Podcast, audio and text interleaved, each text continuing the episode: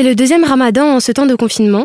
Cette année, vous avez pu mieux vous organiser. Certaines mosquées proposent des prières en visio. Comment va se dérouler ce mois du ramadan pour les fidèles à Colmar? Pour les prières en visioconférence, en, en réalité, c'est pas vraiment possible puisque euh, en islam, la prière en commun, elle se fait en présentiel. Ça veut dire qu'il faut que les gens soient présents derrière l'imam. Il n'y a pas de prière qui se fait de par l'écran ou de par la radio. C'est vrai que les gens posent beaucoup ces questions-là. Chaque ramadan, on a des personnes qui peuvent pas se déplacer, par exemple, qui nous demandent s'ils peuvent faire la prière en direct de, de la Mecque en mettant la chaîne de télé et suivant derrière.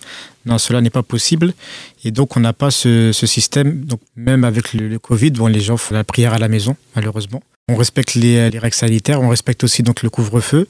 Il y a deux prières dans la journée. On fait le, la prière du Dhuhr, donc euh, celle de midi, et la ça c'est de l'après-midi. Par contre, les prières qui sont euh, après le couvre-feu, donc entre 19h et 6h du matin, on les prie à la maison. Et pour la prière du Taraweh, la prière donc, du Ramadan, la prière rituelle, celle-là, les gens la font, euh, ils essaient de la faire à la maison et ça permet à chacun de pouvoir, euh, de pouvoir euh, s'entraîner à, à, lire le Coran et à essayer de, de le terminer pendant ce, ce mois sacré. Est-ce que le Covid va changer la rupture du jeûne? Euh, Oui, le Covid, il va changer la rupture du jeûne. Il a déjà changé la rupture du jeûne, comme l'an dernier, parce que c'est vrai que voilà, c'est un mois de partage. C'est un mois où les gens s'invitent les uns les autres. Lorsqu'on a connaissance de certains étudiants qui vivent seuls ou des gens qui sont venus sans leur famille de l'étranger, qui travaillent euh, sur Colmar. C'est vrai que les, les, fidèles de la mosquée ont l'habitude de, s'inviter les uns les autres pendant le Ramadan. C'est aussi l'occasion pour euh, se réunir autour de la table avec la famille.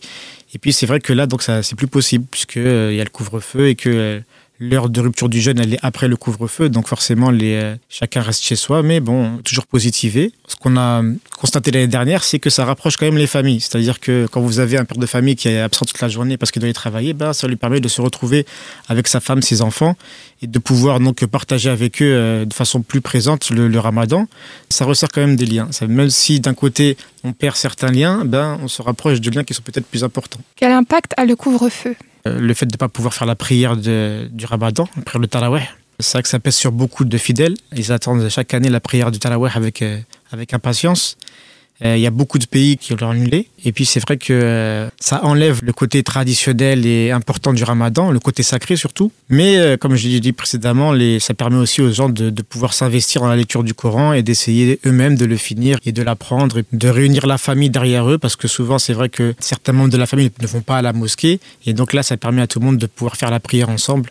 Il faut toujours prendre le caractère positif et essayer d'avancer avec. Avez-vous des conseils pour bien appréhender ce mois? Euh, Le meilleur conseil, c'est la patience, puisque c'est le mois de la patience. Il faut savoir que le ramadan, c'est la seule adoration en islam qui ne se voit pas. La prière, vous la faites dans un groupe. Le pèlerinage, ça se fait en groupe. La zaquette, les gens à qui vous la donnez attestent que vous l'avez donnée. Par contre, une personne qui jeûne, personne ne peut savoir qu'il jeûne. C'est pour ça que Dieu, il a dit dans une de ses paroles, le jeûne, il est pour lui. C'est lui qui, euh, qui va le récompenser. Personne ne connaît la récompense du jeûne à part Dieu. Pourquoi? Parce qu'il y a cette euh, sincérité qu'il y a en plus comparé euh, aux autres, adorations. Personne ne peut empêcher quelqu'un de manger ou de boire. Il s'empêche lui-même. Ça veut dire qu'il a dû faire un effort, un travail spirituel pour se dire que Dieu le voit. Et donc forcément, c'est ce qui crée ce lien intime entre le créateur et la créature. Le meilleur conseil, c'est la patience, surtout en cette période de, avec le Covid. C'est là justement, quand on entend, c'est vrai, les agacements de, certains, de certaines, c'est compréhensible, on les comprend. Mais après, c'est justement là qu'on doit faire preuve de patience. C'est justement quand c'est dur et quand c'est éprouvant, c'est là qu'il faut que la patience, elle prenne le dessus. Donc, euh, on doit apprendre à patienter.